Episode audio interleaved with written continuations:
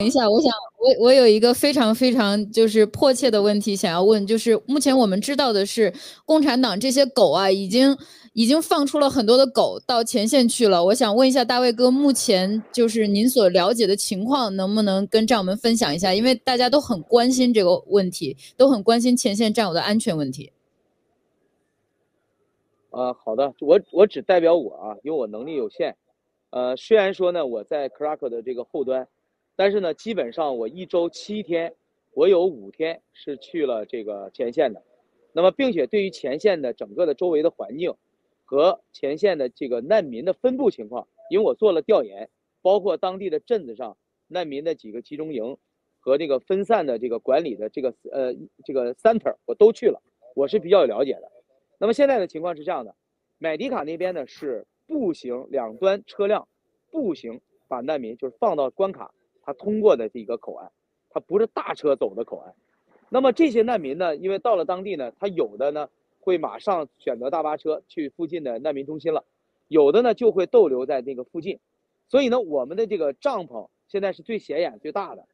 那这个这么大的空间，实际上是给他们一个很好的休息和补充能量啊，包括那个来享受到我们这个最好的服务的一个机会。但是因为我们这个动静搞得这么大，共产党现在也盯着。那么以我现在个人眼光看到的是，那边的渗透和对我们战友的骚扰已经产生了。比如说啊，我最新听到的消息就是说，这个呃几波亚洲面孔的人，他们已经出现在那儿。对，他们自称是台湾媒体，但其实都不是啊，都不是。那那种专业化程度和和他跟你沟通的这个状态啊，都不是台湾媒体。我们我们这个呃，而且我只能说让我们的个人经验，还有他们的这个反应吧。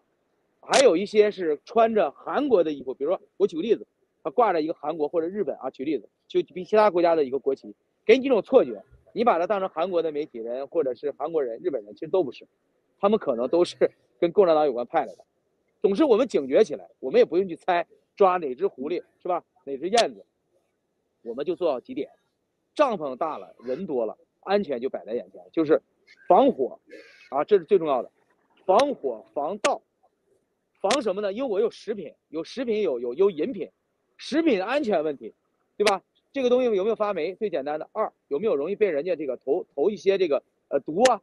这是最就这基本东西嘛。防水、防电、火电、水这个的安全。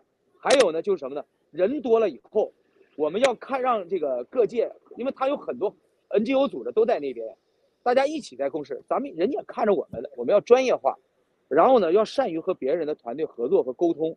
学习，因为咱们花了这么多钱，这次出来，乌克兰大营救，你说咱们是不是也一个锻炼队伍的机会啊？所以我们也要学习对方，呃，来来分享这些经验，在日后我们新中国联邦和更多的国际上的活动当中，来来为我们来总结经验，是吧？